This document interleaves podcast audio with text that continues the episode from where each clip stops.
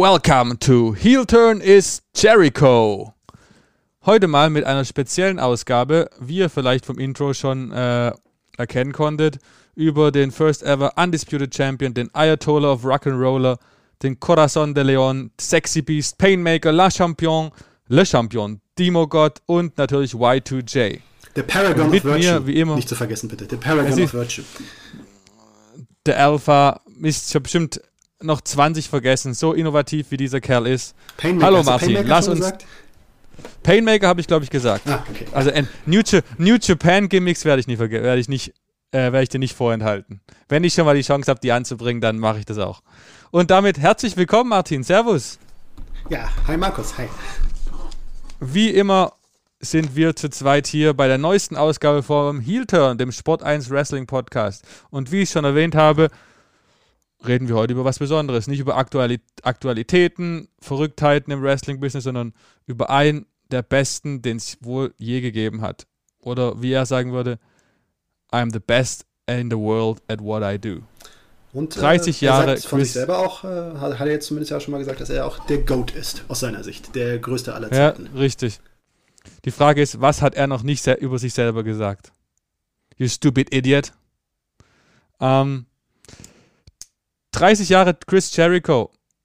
Angeregt von seiner Broken Skull Session mit äh, Steve Austin nach WrestleMania, haben wir uns gedacht, lass uns doch mal als erste spezielle Episode über den Mann äh, reden, der möglicherweise, der wohl ähm, der innovativste Wrestler aller Zeiten ist von, vom Selbsterfinden her. Gib uns doch erstmal, um reinzukommen, äh, Martin, deine Einschätzung zu Chris Jericho im Generellen. Was macht Chris Jericho so besonders? Warum hat er 30 Jahre in diesem Business überlebt und ist immer noch einer der Besten? Hm. Ja, was Jer Chris Jericho wirklich auszeichnet, also ähm, er ist einfach, also der Mann hat, sprudelt auf eine Art und Weise vor Ideen äh, und vor ähm, die, die wirklich, also die, die finde ich wirklich im Wrestling, im Wrestling einzigartig. Also gleichzeitig die- diese Art und Weise, wie er sich in seine Charaktere reinfrisst, ähm, wie er verschiedene Formen äh, beherrscht, äh, versch- in ganz verschiedene Richtungen gehen kann, ja, äh, mal in die Comedy-Richtung, mal in die ernsthafte Richtung, ähm, dass er absolut irgendwie keine Scheu hat, ähm, dass er einerseits seinen Charakter sehr gut kennt, ähm, der weiß, was Chris Jericho ausmacht ähm, und der andererseits aber auch ihn immer wieder auf so eine Art und Weise variiert, die absolut faszinierend ist. Und ähm, ja, also viele Wrestler, viele äh, äh, erfolgreiche Charaktere bleiben irgendwann stehen und sagen, okay, ich hatte hier, ich habe hier ein erfolgreiches Gimmick gefunden.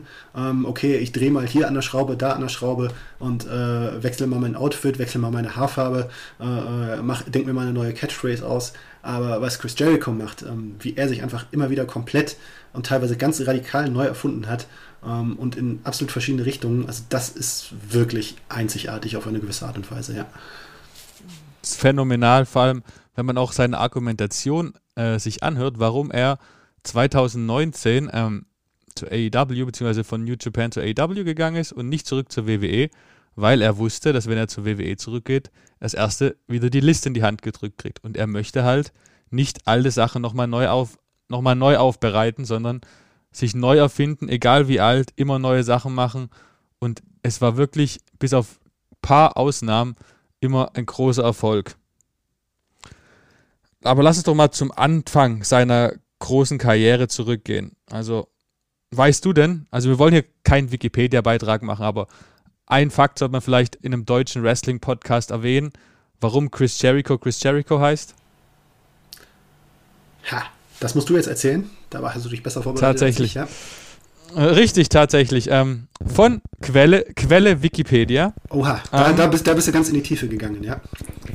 Ja, da bin ich, habe ich richtig tief gegraben.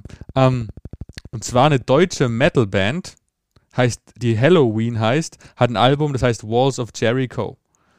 Davon ausgehend hat er anscheinend ähm, sich den Namen, seinen eigentlichen Namen Christopher Keith Irvine, hat sich die Kurzform Chris von seinem Vornamen genommen und Jericho hinten gehandt. Und Walls of Jericho kommt uns ja später nochmal äh, als einer seiner Finisher äh, zurück.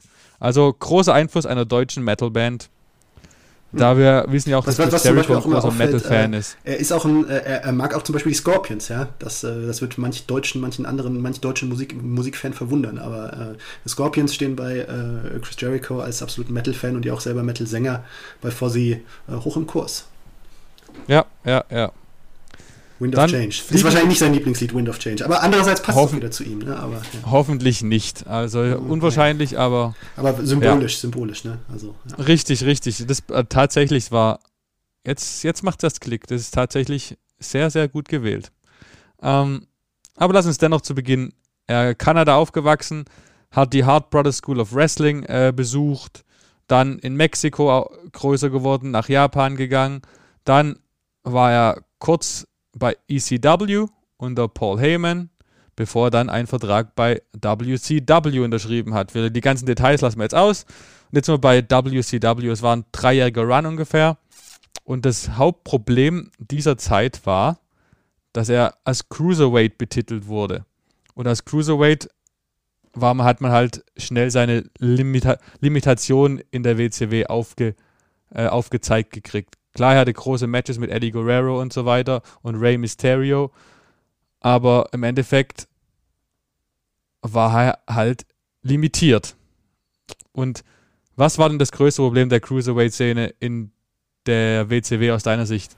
Ja, also an sich äh, ja, hatte sie ein Problem.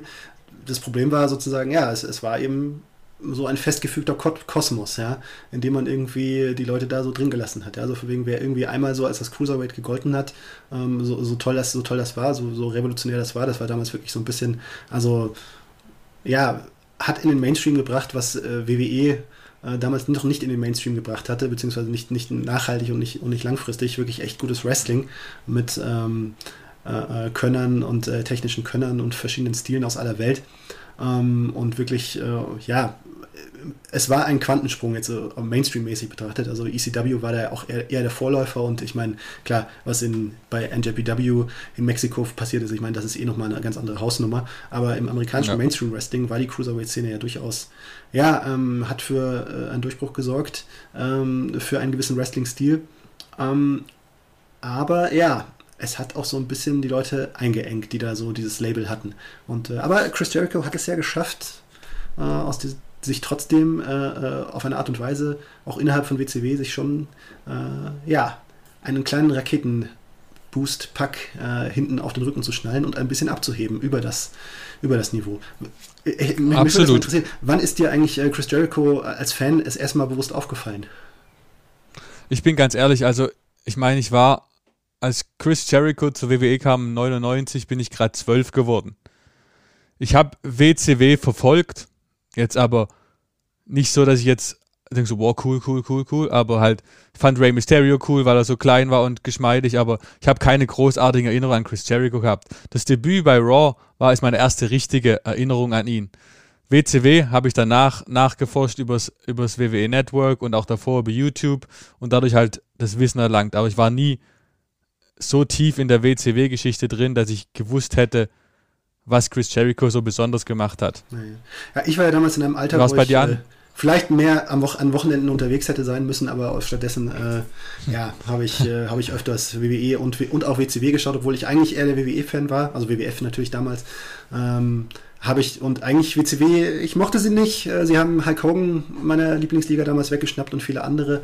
Äh, das äh, mochte ich nicht, aber irgendwie, ja, keine Ahnung als Wrestling-Fan hat man doch öfters mal reingeschaut und da ist mir dieser Chris Jericho äh, aufgefallen. Einfach, ähm, er hatte, er hat äh, eine gewisse, immer so eine gewisse Mic-Time bekommen, in einer gewissen Zeit am Mikrofon und er hatte da Einfälle, wo ich mir gedacht habe, boah, also das äh, kannte ich so bisher noch nicht und das ist irgendwie witzig, das ist cool.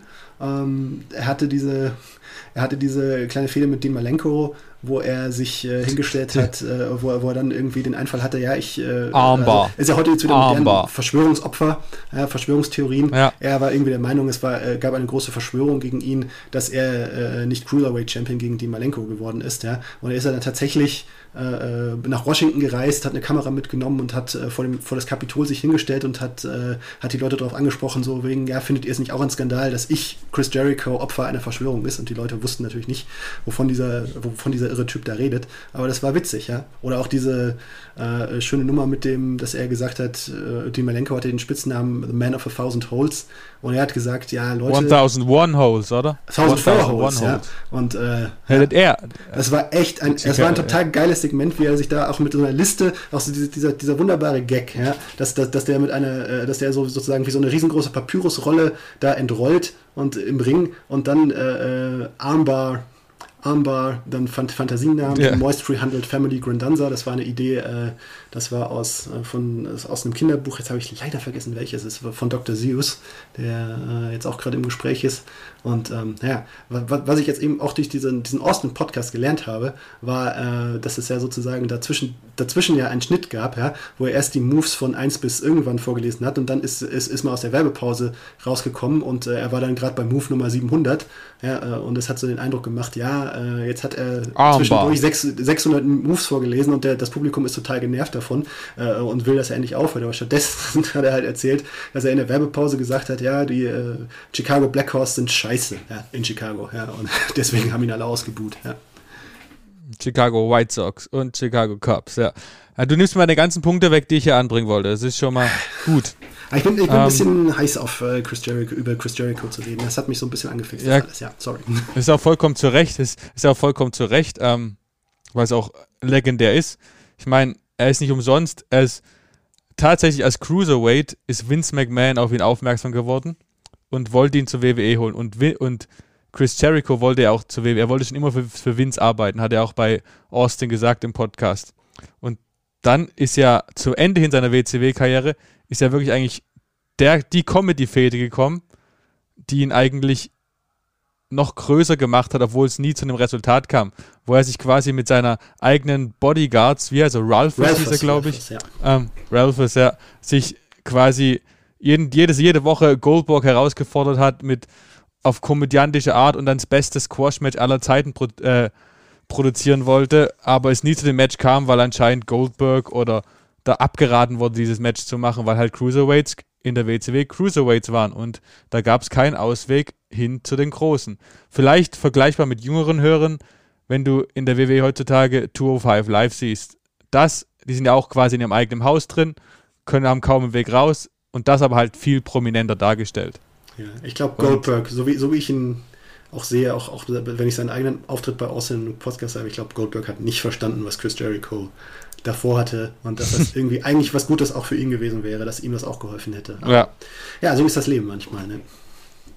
Richtig. Und damit war dann auch der Run zur richtigen Zeit wohl zu Ende. Im Mitte 99 hat er dann die WCW verlassen und wurde dann ja auch die die großen Cruiserweights sind dann nachher alle rübergekommen. Dean Malenko, Eddie Guerrero, Chris Benoit haben ja alle dann das sinkende Schiff verlassen und haben dann bei WWE teils größeren Erfolg gehabt. So wie auch ähm, Jericho selber. Ne? 9.8.99 sind wir bei dem Tag, den ich vorhin schon angesprochen habe, als meine erste richtig große Erinnerung. Das wohl beste WWE-Debüt, WWE, WWF-Debüt aller Zeiten. Ähm, der Countdown vom Millennium, der Millennium Mann, Chris Jericho, The Rock im Ring. Der Countdown beginnt, Chris Jericho erscheint, die Maske eska Masse eskaliert. Erinnerst du dich dran? Wie, was hast du, was, an was hast du gedacht in dem Moment? Ja, ich war echt, äh, also ich hatte schon damals Gerüchte gehört, dass, äh, dass Chris Jericho ähm, bei WCW nicht mehr zufrieden war und, äh, und WWF ihn verpflichtet hat. Das habe ich, glaube ich, äh, gelesen. In, was, was hat man damals so gelesen? Das Power Wrestling, ja, stimmt, genau. Gab es damals schon, cool.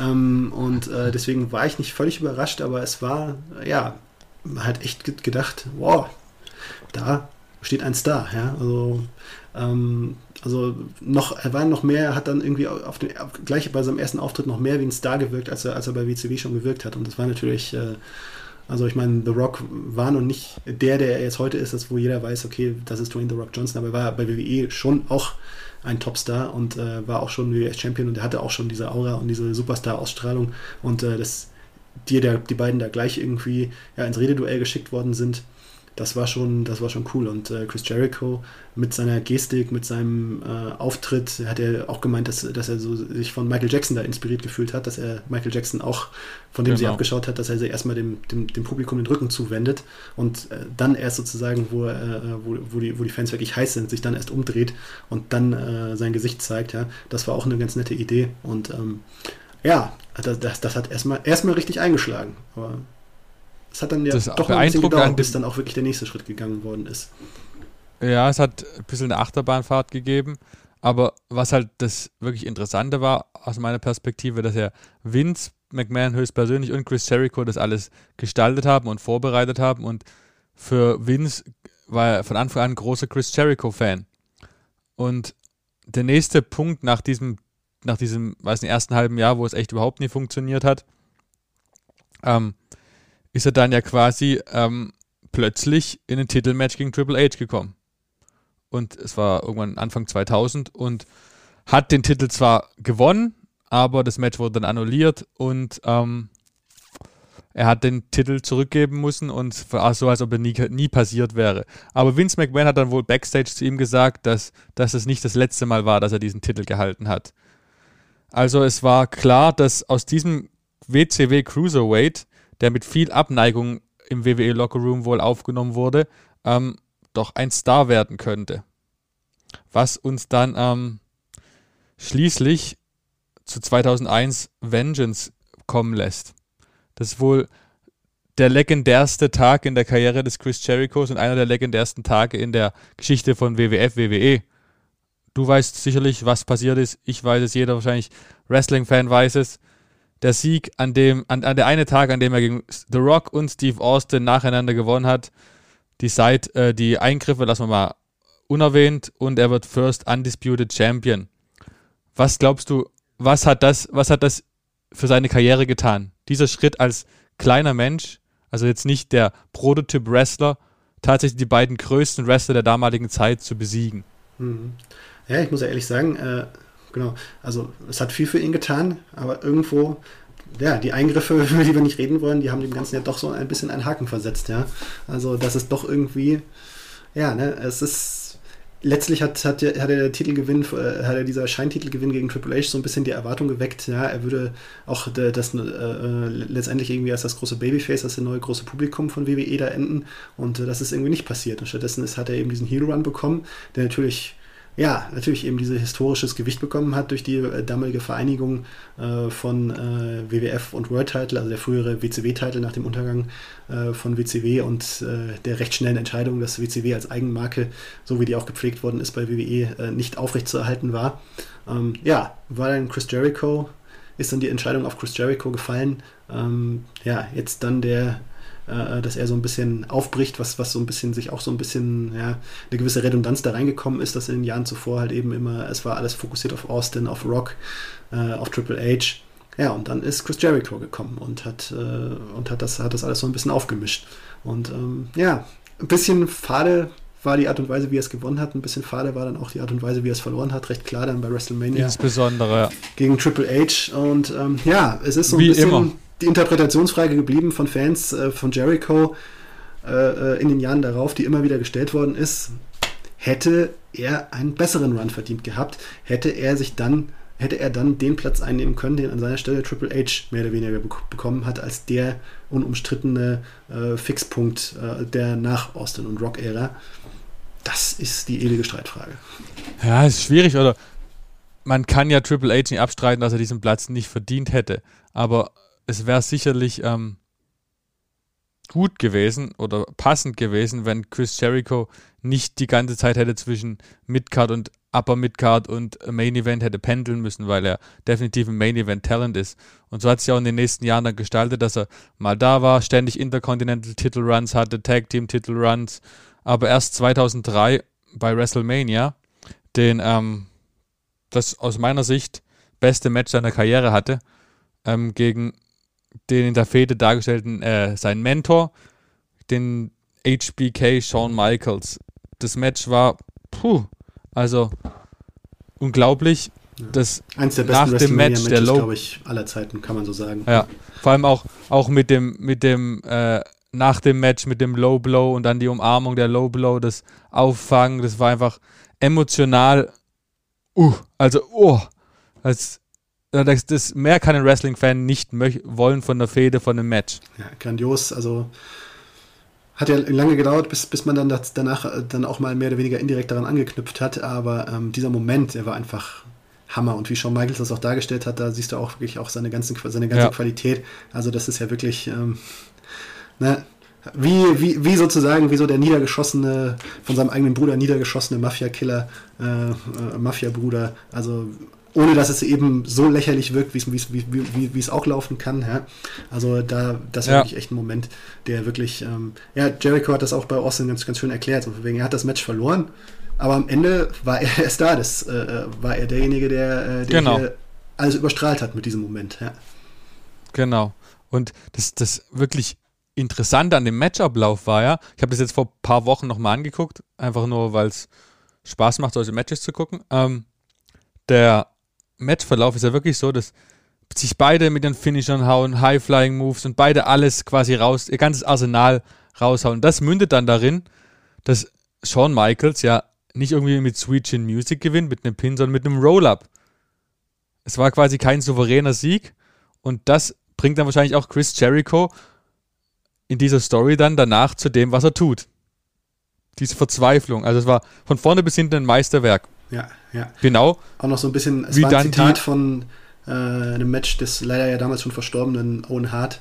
Das war ein Finish äh, aus einem Owen Hart Match. Ich kann jetzt leider nicht mehr aus, aus dem Gedächtnis aussagen, welches Match es war, aber das war ähm, auch sozusagen, hat es hat das da noch sozusagen für diejenigen, die es interessiert, äh, hat das nochmal so ein bisschen, äh, ja, so ein bisschen auch historische Historie zusätzlich auch noch reingebracht. Also das war noch so eine zusätzliche kleine Dimension, die das auch noch hatte.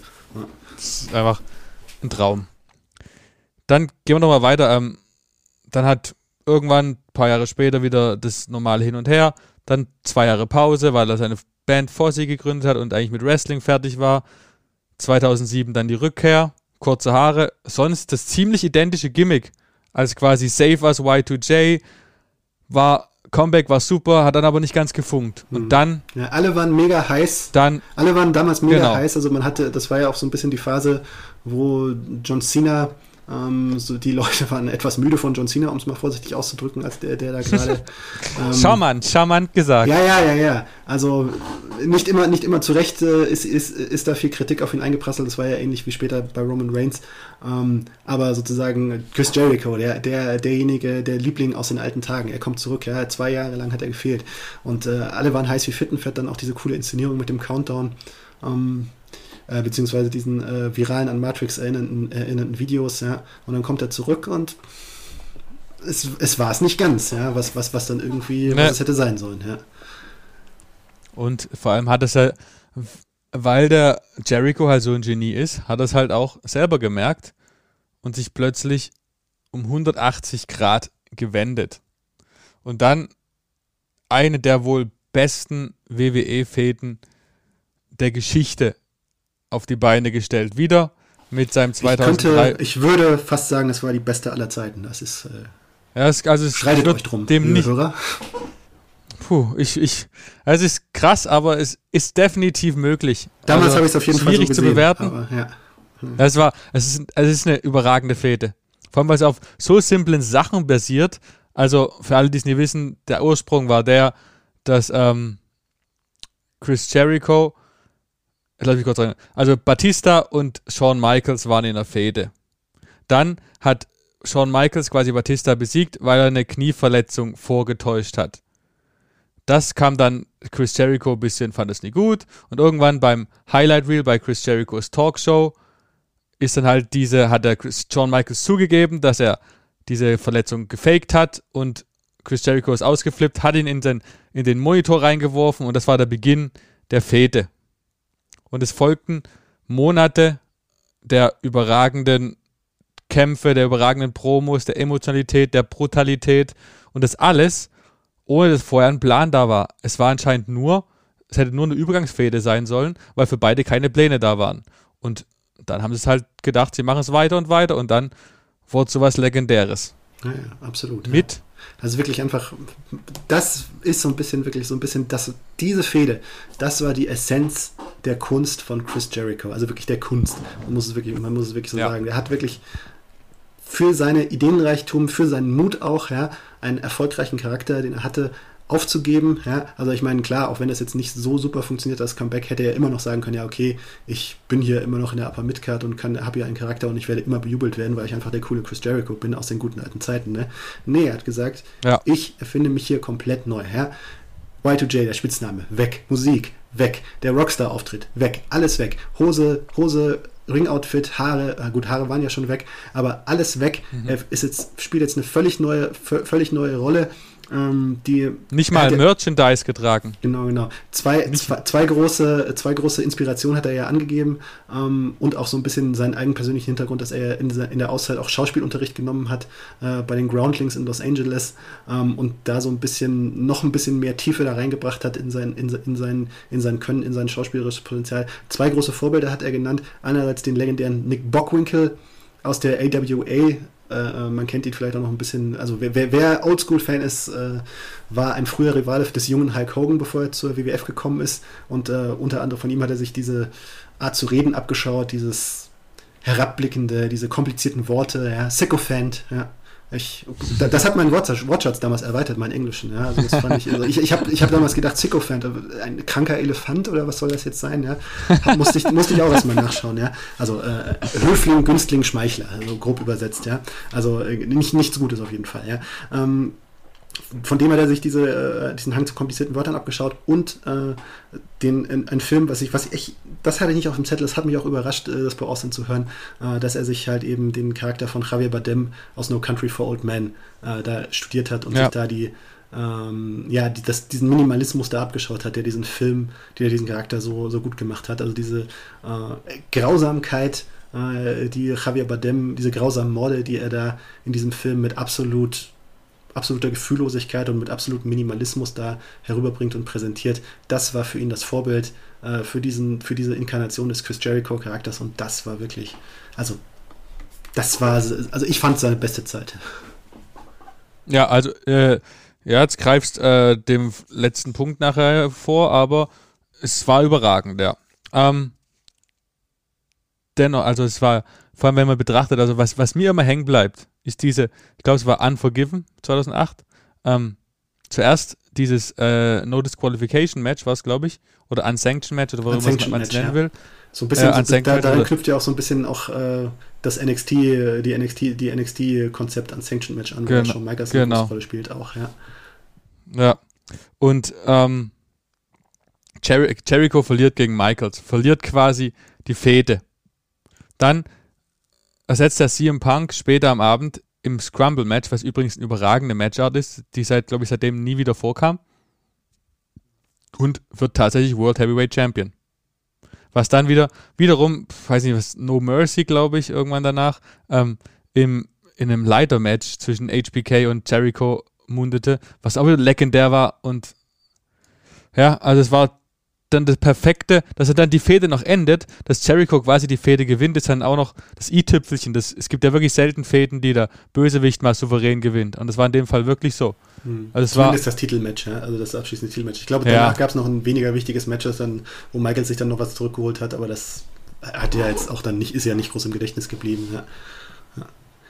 ja und dieses genau, Leitermatch, das, das, war auch so, ein, auch so ein Ding so für wegen, ich meine, Leitermatch ist ja so ein bisschen über äh, ein Konzept, was so ein bisschen über Gebühr auch manchmal eingesetzt wird und auch so eine gewisse Richtung immer hat, immer dieses Stunt Derby, dieses Demolition Derby mäßige hat. Und das, genau das Match war das ja nicht, das hat ja auch äh, Jericho im Austin Podcast betont, dass es ihm wirklich wichtig war, dass es beiden wirklich wichtig war, dass dieses Leitermatch anders, anders ist, dass es dann nicht um Stunt geht, sondern dass diese Leiter wirklich nur eingesetzt wird als Waffe. Ja. Das war ja. das Besondere auch so ein bisschen daran. Das hat, das hat von allen Leitermatches, die vorher waren und die gefolgt sind, zumindest bei WWE, hat es das einfach abgehoben auch, ja. Ja, ja. Ja, und dann weiter, dann wird es eigentlich ein bisschen ruhiger in der Karriere von Chris Jericho, weil er einfach sich auch mehr auf die, auf seine Musik mit Fozzy äh, äh, konzentriert hat und immer wieder quasi Teilzeitarbeiter war. Und da würde ich gerne auf zwei Punkte seiner WWE-Karriere zu sprechen kommen.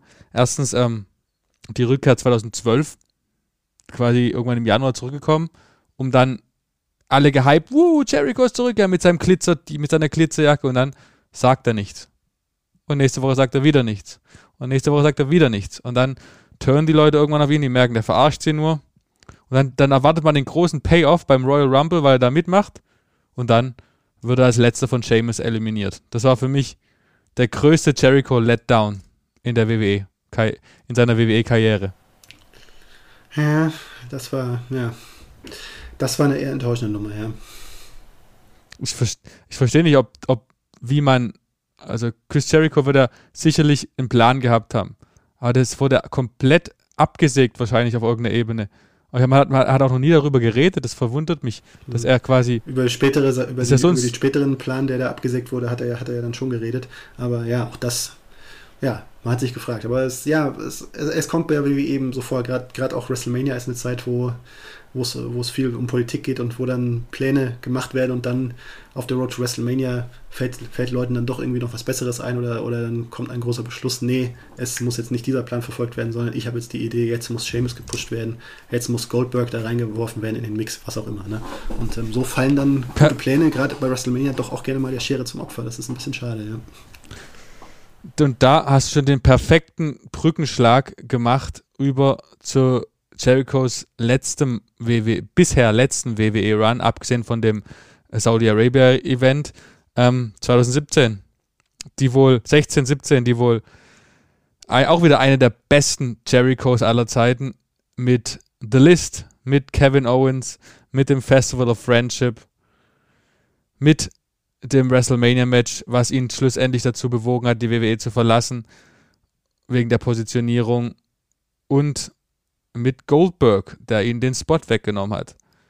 Sag doch mal, was du, was du, was du ihm zum, zu diesem Gesamtprodukt Kevin Owens, Chris Jericho denkst. Das war wirklich einfach. Ähm, ähm, ich habe die beiden ja ähm, kennengelernt, ja, was heißt kennengelernt, aber ich, ich, ich, ich war bei WrestleMania im Jahr davor, 2016, war ich das erste Mal bei WrestleMania vor Ort. Ähm, habe dort auch äh, sozusagen über die Medien, Medientage dort äh, äh bin ich da äh, Kevin Owens und Chris Jericho näher gekommen. Äh, Kevin Owens habe ich da äh, mehr oder weniger interviewt ähm, in, in der Medienrunde. Äh, Chris Jericho was, hat eine Was heißt denn mehr oder weniger? Genau. Chris Jericho hat, ja, es, es, es war noch sozusagen äh, ein anderer da, der aber mehr, ein anderer Journalistenkollege da, der aber eher äh, ja, schweigend, schweigend daneben saß und äh, hat mich dann die Fragen stellen lassen, aber gut, was soll's. Ähm, habe ich das halt auch so ein bisschen an mich gerissen, egal. Ähm, ja, das, da habe ich ihn äh, auch schon kennengelernt, als ein, wo man gemerkt hat, okay, das ist ein Charakter, der auch, äh, ja, auch ein guter Typ ist einfach äh, auch in vielerlei Hinsicht und wo man auch schon gemerkt hat, auch ich meine, wer seine RH-Karriere verfolgt hat, äh, weiß ja, dass er auch ein smarter, smarter Kerl ist, der auch zu Chris Jericho mit seinen Talenten her gut gepasst hat. Ähm, ja, ähm, und ja, das hat sich dann in eine interessante Entwicklung, äh, interessante Richtung entwickelt für beide dann in, den, äh, in, in dem kommenden Jahr. Und ähm, ja, einfach dieses, äh, diese Verbindung, die einfach echt super gepasst hat. Ja? Äh, die Nummer mit The List, die dann nochmal sozusagen so der letzte gute Running Gag von Chris Jericho bei WWE war. Ja? Also auch schön äh, einfach, ja, das ist irgendwie für mich auch so ein Beispiel, so wie, wie ein, ganz einfache Ideen äh, echt einfach so, super funktionieren können, wenn man sie einfach mit Konsequenz und mit, äh, und mit Liebe und mit Herzblut da ähm, darüber bringt. Ja? Also ich fand es einen schönen Moment, wie, er, wie, Chris Jericho ähm, da, äh, da in dem Austin-Podcast erzählt hat, wie wichtig ihm es war und wie sehr oft äh, Xavier Woods von The New Day äh, in, dem, in einem vor einem Statistic-Moment hinge, hingewirkt, äh, hingewirkt hat. Ja, so von so, also wenn ich jetzt sage, dass du auf die Liste kommst, ja, dann musst du so darauf reagieren, als wäre das das Schlimmste, was dir in deinem Leben jemals passiert ist, ja. Und, und, und so einfach eben diese, dass diese Comedy ähm, ja einfach mit ernst genommen wird. Ähm, das hat einfach äh, und diese ganze Story mit die ganze Liebe, die da hineingesteckt worden ist, auch äh, Jimmy Jacobs ähm, hinter den Kulissen, der äh, für mich jetzt glaube ich eigentlich der, einer der interessantesten Writer, äh, kreativen Writer bei WWE war, hat er ja auch viel äh, seine Handschrift da eingebracht und äh, hat da einfach auch gut reingepasst in diese Chemie, ähm, die die beiden hatten. Ähm, ja, und dann am Ende dieses Festival of Friendship, äh, dieser genial gemachte Verrat, äh, der so von absolut bekloppter Comedy äh, abdriftet in, ein, in eine böse Tracht Prügel und in eine Wende, die auch äh, diese, diese Fehde gegen Michaels ja auch so ein bisschen gespiegelt hat, weil äh, es war ja dann äh, Shawn Michaels, der am Ende äh, Chris Jericho, der am Ende, so wie er, äh, in, so wie er davor Shawn Michaels in den Jericho gestoßen hat, ist er dann von Kevin Owens in den Jerrytron gestoßen worden, was ja auch so ein bisschen diesen Symbolcharakter hatte. Also das war einfach, ja, enorm cool. Wäre ein verdienter WrestleMania Main Event gewesen hätte sogar äh, Chris Jericho etwas eingebracht, was er ja nie hatte, nämlich dass er als Babyface auch mal, äh, als Publikumsliebling mal World Champion wird bei WWE, was ja tatsächlich niemals passiert ist und ein bisschen schade ist. Ähm, ja, allgemein soll, hat nicht passiert ist. Ja. ja, so ist es, aber dennoch, wie du schon richtig gesagt hast, hat Jericho halt auch in diesem Be in dieser Fehde, in dieser Story bewiesen, wie kaum ein anderer, vielleicht wie kein anderer wahrscheinlich, wie man aus primitiven, dummen Ideen overgehen kann. Ich meine, mit einem Klick auf einen Kuli sind die Leute ausgeflippt. Durch das Wort it sind die Leute ausgeflippt. Das ist, also das ist ein Talent, das kann man schwer lernen. Das ist ein Talent, was ihn so besonders macht, dass er aus wirklich kaum lustigen Sachen, also die normale Sachen, absolut großartige Comedy macht, sich selber nicht zu ernst nimmt, gleichzeitig aber noch eine gute Story dazu verkaufen kann. Das ist wirklich unglaublich. Und dass dann noch durch, wie du gesagt hast, wieder das Festival of Friendship das Ganze so einen ernsten Twist nimmt, ist, macht eigentlich wieder eine perfekte Fade aus. Also sie ist jetzt kein Michaels gegen äh, Michaels gegen Jericho 2008, aber schon in der, in der Sphäre. Und großartig. Kevin Owens hat seine Rolle perfekt gespielt. Es war ein, wenn es das Ende war seiner WWE-Karriere, war es ein perfekter Abschluss. Aber wie Jericho dann auch sagte, er musste weitergehen. Er hatte seine Lust verloren, er wollte wieder Musik machen. Also ging er, hat er wohl durch Don Callis, den man jetzt durch AEW und Impact kennt, wohl Connections zu New Japan gehabt, weil, weil in Japan hat er in seiner, am Beginn seiner Karriere, zu Beginn seiner Karriere immer geworkt und ist eh Japan verbunden als Wrestler und kam, das kam dann dazu, dass er Ende 18, nee, Ende 17, Entschuldigung, Ende 17 muss es gewesen sein, ähm, eine Fehde mit äh, Kenny Omega startete. Und am Anfang hat es keiner ernst genommen, weil es nur online abging, dachten, der Jericho taucht eh wieder bei der WWE auf und plötzlich kam er in Japan, nach Japan und hat Kenny Omega um den IWGP US-Titel herausgefordert und dann kam es bei Wrestle Kingdom 13 im Januar 18 zum großen Match von Chris Jericho ähm, und Kenny Omega. Alpha Dieses Match Omega, hat genau. Ja, genau. Alpha vs. Omega, genau. Und zu dem Zeitpunkt hatte sogar der Vince McMahon das noch abgesegnet, dass es für ihn okay war, weil er das WWE, die WWE-Flagge nach Japan trägt, fand er voll okay. Dann wurde aber mehr draus. Und auch zu dem Zeitpunkt ist wohl Tony Khan in die ganze Geschichte äh, involviert gewesen, hat gemerkt, oh, da ist ein Markt, die Leute, die Pay-Per-View-Rates für Wrestle Kingdom waren überragend groß und in den USA hat New Japan so viel Aufmerksamkeit gehabt wie wohl noch nie zuvor. Und da wurde die Idee von AEW geboren, auch ein bisschen anfänglich. Dennoch hat er noch viele andere Stationen in New Japan gehabt. Hast du irgendein Match in New zu seiner New Japan-Zeit, das, das dir besonders im Gedächtnis geblieben ist von Jericho? Das ist, ich würde sagen, ich fand, sie, ich fand sie alle auf ihre Art und Weise gut. Also, er selber hat ja das äh, Match gegen Tanahashi besonders hervorgehoben was auch irgendwie wieder recht passend ist. Tanahashi ist für mich ja so ein bisschen der japanische Shawn Michaels. Also, dass da das wieder, dass da, das hat wieder, obwohl beide längst ja nicht mehr auf ihrem Zenit sind, äh, athletisch. Also, Tanahashi ist ja auch stark von Verletzungen gehandicapt, aber er ist einfach so ein herausragender Worker, ähm, der auch äh, die Emotionen so perfekt reinbringt, dass das mit Jericho zusammen, äh, trotz dieser Schwächen, die Jericho altersbedingt einfach auch mittlerweile hat ähm, und äh, weswegen er sich auch im Ring ein bisschen neu ausrichten musste, ähm, das hat einfach echt auch super gepasst. Aber natürlich war auch das Match gegen Kenny Omega überragend. also das ist natürlich, äh, ja, klar, Kenny Omega ja. ist einfach ja, so ein bisschen gerade heute, zumindest äh, abseits, fernab, fernab äh, der Wrestler mit japanischem Hintergrund, so ein bisschen auch das Maß der Dinge. Und natürlich war das auch nochmal ein herausragendes Match, ja. Und nicht zu vergessen, Painmaker versus Rainmaker. Okada gegen Jericho bei Dominion 2019. 19, 19 müsste es gewesen sein. War auch ein überragendes Match. Ähm, dann hat er gegen Naito sogar den IWGP Intercontinental Titel gewonnen, später wieder verloren. Und das Match gegen Tanahashi, das äh, war tatsächlich überragend. Ich war da, hatte das unglaubliche Glück, da vor Ort zu sein und mir das live anzugucken. Und ich war überrascht, was für große Reaktionen Jericho in Japan zieht. All die Leute haben den wirklich gefeiert. Und das hat wieder, das spricht wieder Bände dafür, was dieser Herr in seiner Karriere erreicht hat. Weltweit wird er von Wrestling-Fans bejubelt für das, was er geschaffen hat. Traumhaft. Und bei diesem Match gegen Tanahashi hat er schon den AEW-Gürtel umgehabt. Erzähl uns doch mal was über die AEW Chris Jericho-Zeit, Martin. Ja, Chris Jericho bei AEW ist, für, ist letztlich so ein bisschen, ja, das, äh, ja, der, der Brückenpfeiler in die, in die neue Ära. Ja? Also so ein bisschen derjenige, der die WWE-Fanbase ähm, schon von Anfang an geplant äh, mitgenommen hat, auch zu AEW. Ähm, und ähm, ja, sich nochmal ein bisschen, ja doch, was heißt ein bisschen, schon recht stark auch nochmal neu erfunden hat, nochmal ein bisschen stärker, ähm, nochmal ein bisschen stärker diese äh, ja, ein, eine, eine Mischung aus dem alten Comedy Jericho und dem neueren, ernsten Jericho da entwickelt hat, der gleichzeitig witzig war, unterhaltsam war äh, und noch ist ähm, und gleichzeitig aber eben auch äh, absolut weiterhin ernst zu nehmen und ähm, da dann eben die Rolle als Top-Hilder eingenommen hat.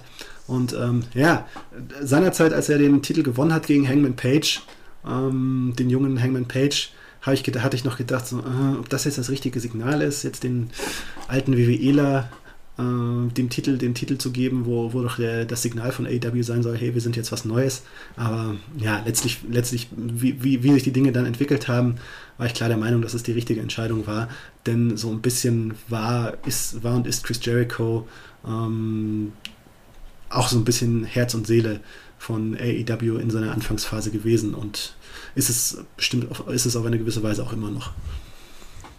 Ich stimme dir komplett zu. Ich habe genau die gleichen Gedanken gehabt, als er gegen Hangman Page gewonnen hat. Mittlerweile bin ich mir auch 100% sicher, dass ohne den Titelgewinn von Jericho AEW jetzt nicht so dastehen würde, wie es da steht, so gut. Weil er einfach so einen Namen hat und diesen Titel so viel kommerzieller vertreten konnte, als es in Hangman Page hätte können. Und vor allem hat er halt auch die, wie du schon gesagt hast, die WWE-Fans angelockt und gebracht. Und man, Jericho kann man sich immer angucken. Der Kerl ist jetzt 50, wird 51, glaube ich, und ist immer noch hochgradig unterhaltsam und im Ring immer noch sehr, sehr gut. Und was man ja an den ganzen Matchen sieht, hat immer noch großartige Ideen, mit sein, wie sein Match gegen äh, Orange Cassidy. Ähm, ja, ist einfach großartig, dass er auch jetzt ähm, da bei AEW das sein kann, was er bei WWE immer sein wollte, aber nie war, nämlich The Guy. Er ist ja wirklich der Mann, auf den die Jungen hochgucken und den Leute, den die Zuschauer sehen wollen. Also er ist quasi alles Mentor, Star und Aushängeschild zugleich. Hm. Also für also diese erste Phase von AEW wird er als absolute Schlüsselfigur in, in, Erinnerung bleiben. Und irgendwie, ja, das Vermächtnis, das Chris Jericho hat, das ist dann auch nochmal auf eine gewisse Art und Weise abgerundet und nochmal noch mal weit, weit größer geworden, als wenn er jetzt sozusagen nach seiner WWE-Karriere in den Sack gehauen hätte. Weil Ne? Ja. Bei WWE wäre er am Ende, am Schlussphase in Erinnerung geblieben als derjenige, ja, okay, jetzt ist er dann irgendwann alt geworden, äh, hat dann irgendwann, ist dann irgendwann nur noch Midcard-Matches gehabt, hat dann irgendwann noch Midcard-Matches gehabt, ja. So Matches wie gegen Fandango bei WrestleMania, das wäre wahrscheinlich für ihn weiter so der Standard gewesen. Ja?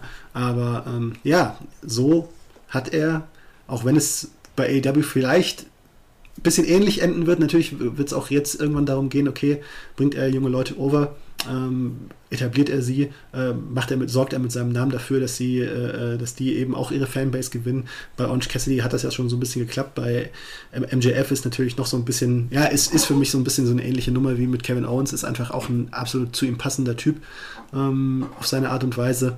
Und äh, ich glaube auch die momentan noch laufende Fehde, ähm, die wird einfach auch nochmal MJF auch nochmal einen großen entscheidenden Schub bringen.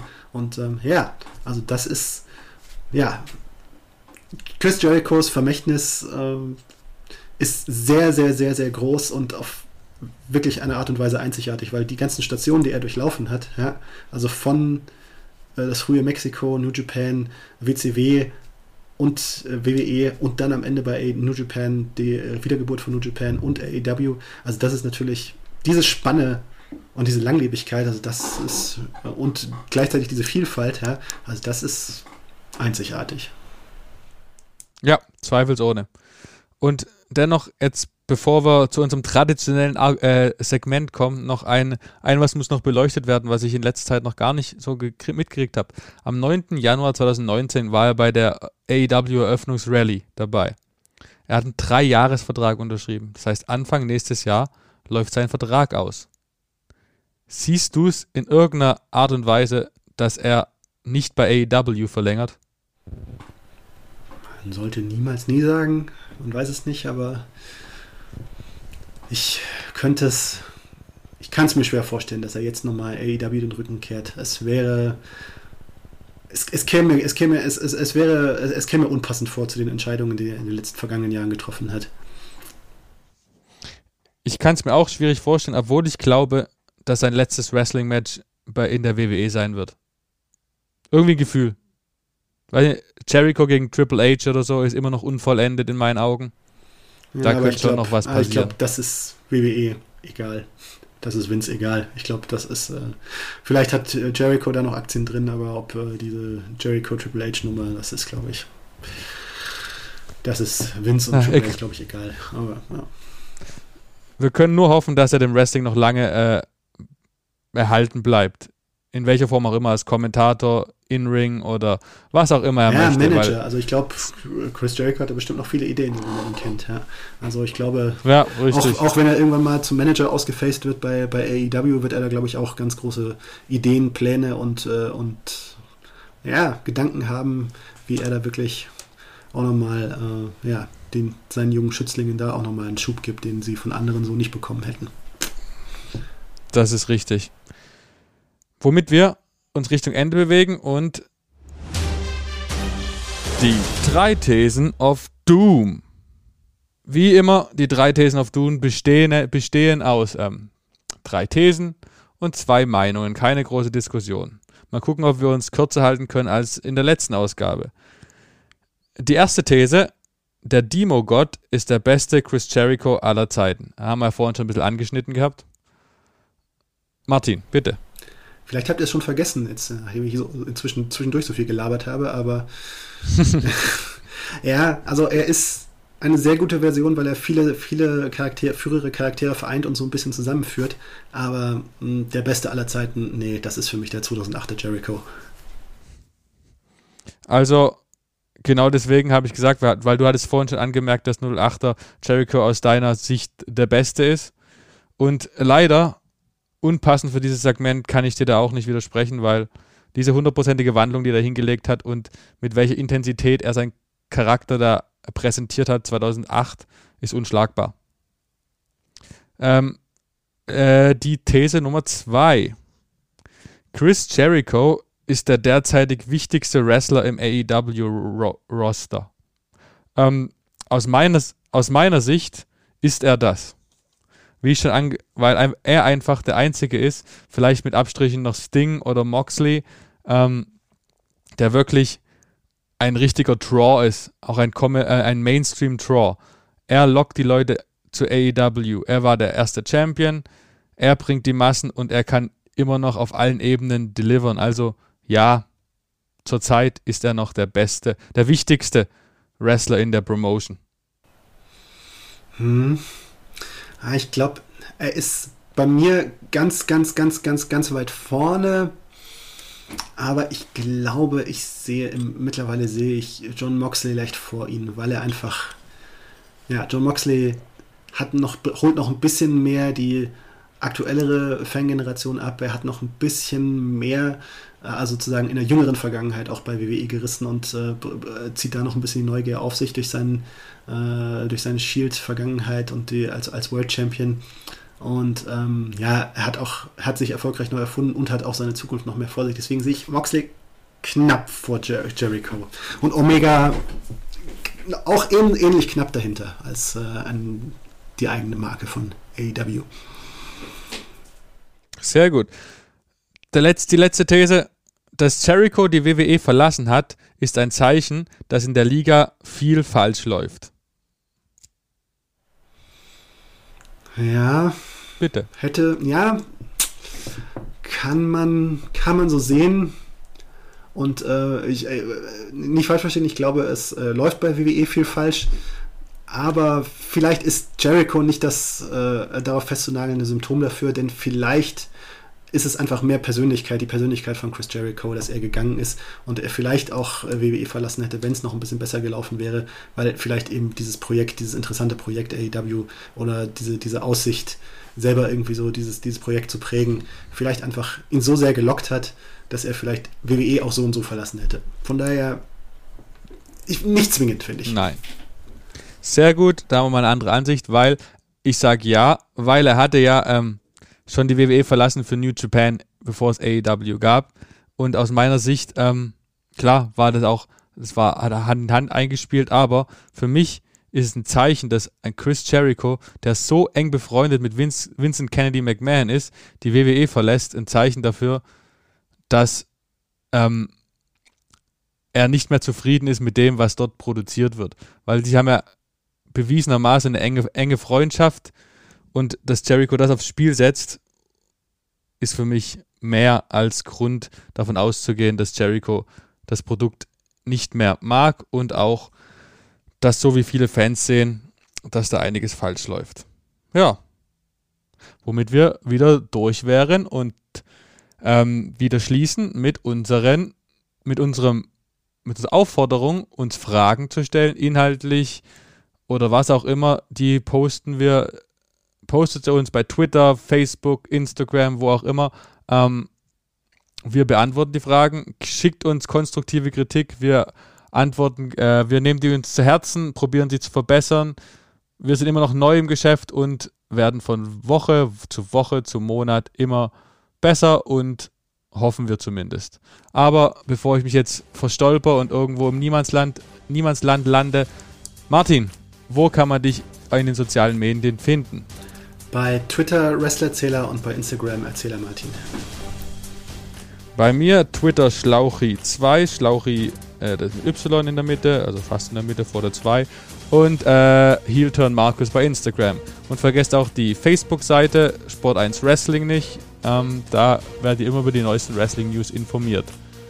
Ja, das war's mit der speziellen Chris Jericho-Ausgabe. Ich hoffe, ihr habt was dazugelernt und teilt unsere Meinung oder findet es anders, lasst uns gerne mit, äh, teilt uns das gerne mit und wir hören uns bald wieder bei der nächsten Ausgabe. Ciao Martin Ciao, und Markus. good fight, good night.